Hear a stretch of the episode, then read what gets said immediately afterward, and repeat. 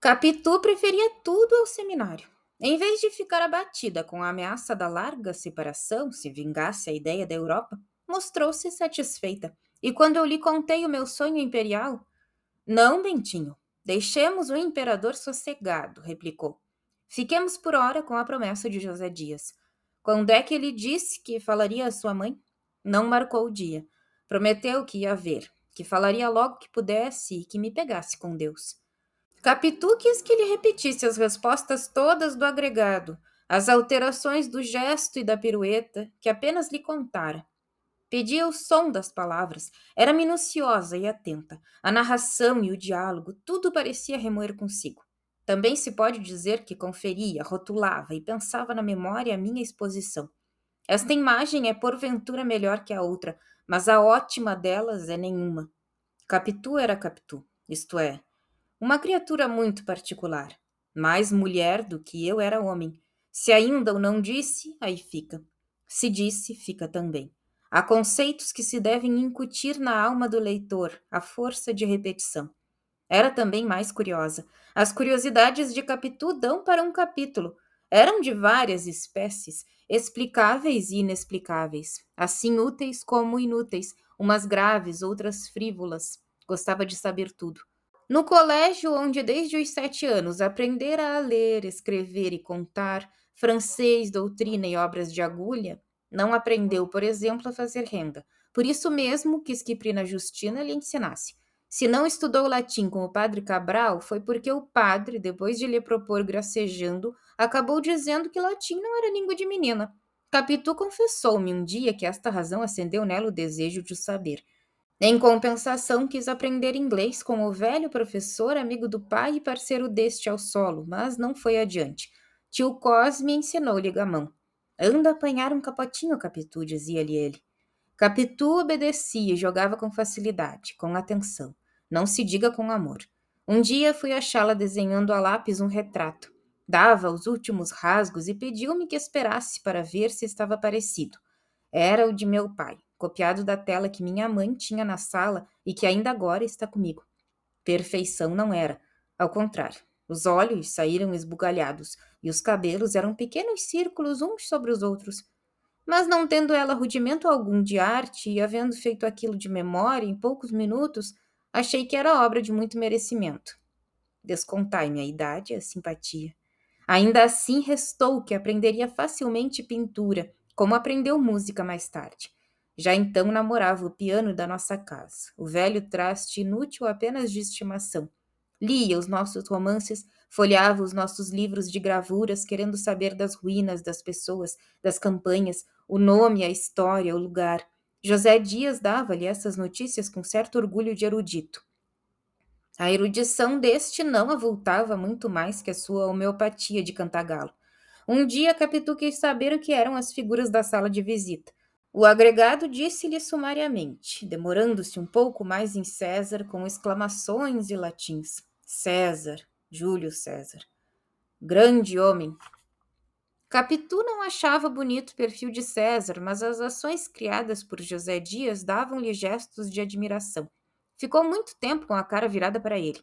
Um homem que podia tudo, que fazia tudo. O homem que dava a uma senhora uma pérola do valor de seis milhões de sestércios. E quanto valia cada sestércio? José Dias, não tendo presente o valor do sestércio, respondeu entusiasmado. É o maior homem da história. Ouvindo falar várias vezes da maioridade, teimou um dia em saber o que fora este acontecimento.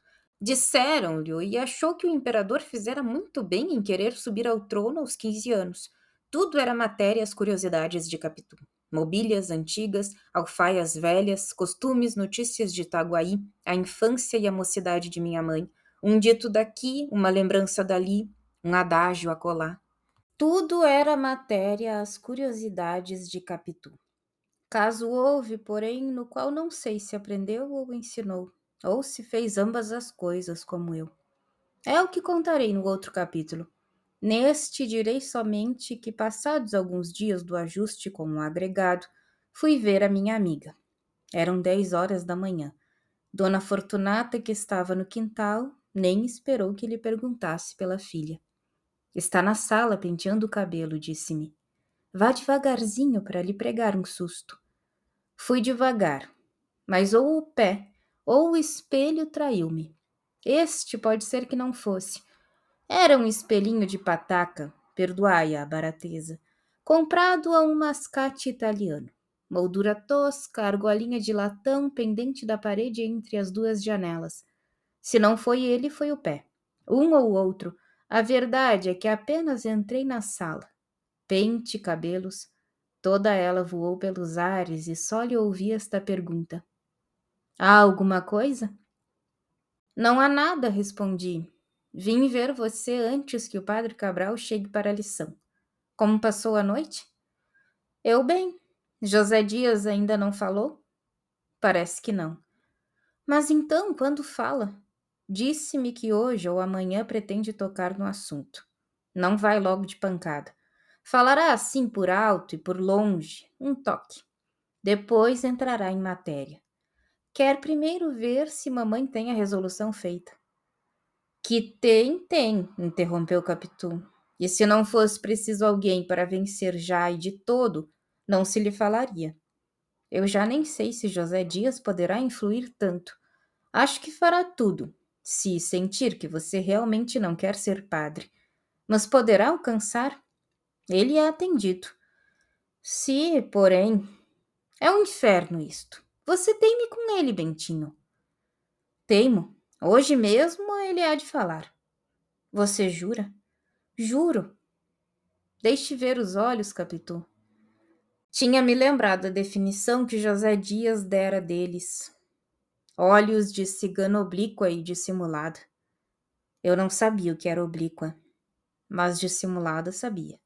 E queria ver se se podiam chamar assim. Capitu deixou-se fitar e examinar.